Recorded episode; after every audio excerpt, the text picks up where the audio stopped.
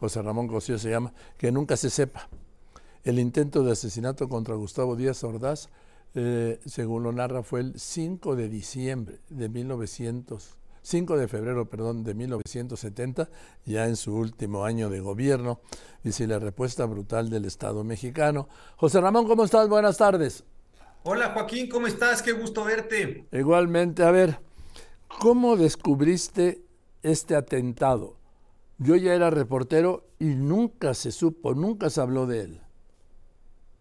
Mira, una persona amiga mía me comentó del hecho, me puse a hacer una búsqueda en todos los medios posibles, por internet, por, en fin, por todos los medios y me fui encontrando algunos pequeños rastros, un artículo en La Jornada, un artículo en Reforma, eh, realmente a pedacitos eh, y entonces le fui, pues ya sabes, como en la investigación, jalando por aquí, por acá, tuve que ir al Archivo General de la Nación, eh, al expediente judicial, pero tienes tú toda la razón, tú ya eras reportero, y en ninguno de los medios de comunicación de aquel entonces, Joaquín, se dio cuenta de este, de este hecho, fíjate nada más.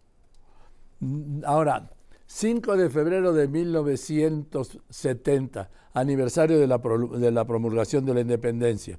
No hubo evento en el Teatro de la República en Querétaro, de la Constitución. No hubo evento. No hubo evento en, en, Querétaro. Fíjate que ese día eh, salió en los periódicos, en la mañana, en la prensa, en la Universal, que el presidente iba a tener un recorrido justo para celebrar el aniversario de la Constitución. Esta persona, Carlos Castañeda, lee el periódico, a veces en unas intervenciones dice que en el Universal, en otros que en la prensa, encuentra cuál es eh, la ruta del presidente, corre, él vivía en la colonia San Rafael, va hemiciclo a Juárez, no puede hacer el disparo ahí porque estaba ya muy lleno de personas, dice él, regresa corriendo al Monumento de la Revolución, se para en la esquina de Valentín Gómez Farías e Insurgentes, ahí muy cerca del Monumento a la Revolución, y cuando ve pasar un automóvil, él supone que es el automóvil del presidente Díaz Ordaz, dispara, agujera la puerta trasera con el balazo, se encasquilla la pistola y era el automóvil del general García Barragán. Es inmediatamente detenido y tú que conoces también la ciudad, lo llevan a la, al cuartel de la Dirección Federal de Seguridad que está ahí. Estaba, ahí, estaba ahí pegadito. El Exactamente, junto al frontón. El frontón, no, se le llamaban el frontón también. Ahí lo llevaron lo tuvieron 10 días, lo estuvieron allí golpeando, interrogando, tratando de ver si había una conjura y no lo llevaron nunca a un juicio penal, a pesar de que pues sí había cometido al menos tres delitos, eh, disparo de arma de fuego, tentativa de homicidio, daño a un, a un bien federal. Después lo llevan cuatro meses al campo militar número uno y en lugar de declararlo, de llevarlo a un proceso penal, en cuatro días lo declaran incapaz mental, fíjate nada más, y lo encierran en una celda especial en el sanatorio Samuel Ramírez Moreno, allá hacia la salida a Puebla. Y ahí lo tienen eh, aislado completamente cuatro años con una prisión. Ahí en el libro está la fotografía de los restos de ese lugar. Está encerrado ahí varios, varios cuatro años durante cuatro años con, con, con dos agentes de la, de la Secretaría de Gobernación permanentemente para que nadie pudiera hablar con él. Fíjate nada más. ¿Y, luego qué pasó?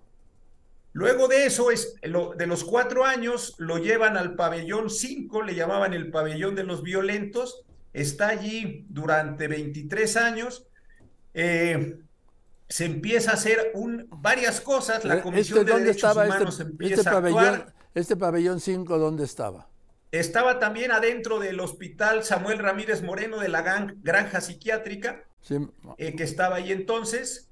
Hay varios reportajes que tú te acordarás, uno de Gina Batista, otro de Guillermo Ortega denunciando las condiciones del hospital. Sí. La Comisión de Derechos Humanos empieza a actuar en ese momento, ya estamos en el año 93, 94, y un buen día con ciertas presiones que realiza Norma Ibáñez, una joven entonces que estaba laborando ahí en el, en el hospital, el director le dice, pues váyase, ya está usted dado de alta, eh, se va a vivir con su familia unos pocos meses, esta persona estaba ya muy deteriorada por el muy maltrato que le habían dado ahí, vive 11 años en condición de calle y en el año 2001 ahí en la colonia Cuauhtémoc, en la madrugada, lo atropella un automóvil y muere.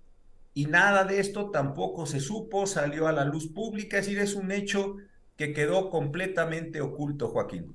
¿Y él no, hay ninguna versión de, de este Castañeda?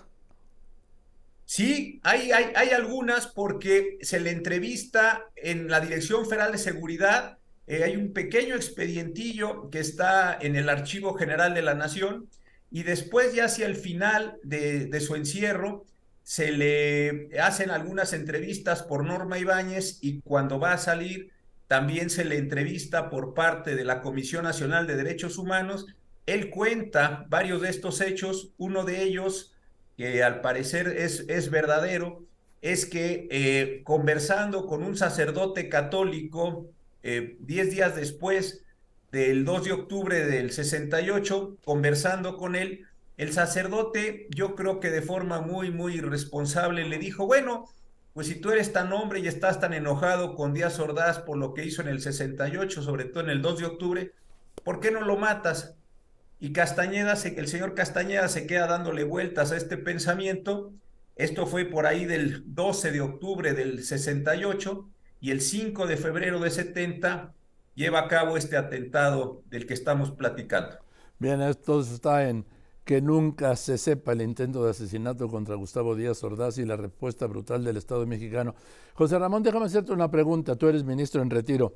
El presidente López Obrador anunció hoy que ya no va a invitar a los representantes del Poder Judicial, ministros de la Corte, eh, básicamente, a las fiestas de la independencia. ¿Tienes algún comentario? Pues sí, me parece muy triste que se tome esta decisión. Es una fiesta del Estado mexicano es una fiesta cuando el país adquirió independencia respecto del reino de España. Es una fiesta que se debía celebrar por todos los mexicanos, no por el gobierno de México. Eh, creo que no es una buena decisión para el Estado mexicano. Creo que no es el presidente de la República el dueño de las celebraciones nacionales y qué pena que se tomen estas, estas decisiones. Yo lo veo como una ruptura, ya. Sí, lo ha venido incrementando, eh, no invitó tampoco ahora, eh, ya lleva varios casos de estos que no invita a los ministros, pero insisto, eh, creo que el presidente ni es dueño de los símbolos patrios, ni es dueño de las celebraciones nacionales, es una fiesta del Estado mexicano, es una fiesta de la nación mexicana, que desde luego el presidente López Obrador es uno de los poderes de, este país, pero no es todos los poderes ni es la representación de todos los mexicanos. Creo que, como lo dices tú, son pasos que sigue dando, que sigue rompiendo y creo que no es una buena forma ni para el sistema republicano ni para el sistema democrático mexicano. Gracias, gracias. José Ramón, te mando un saludo. Igualmente, Joaquín, un fuerte abrazo. Igual, porque estés muy bien, José Ramón Cosío Díaz, que nunca se sepa el intento de asesinato del presidente Gustavo Díaz Ordaz el 5 de febrero de 1970.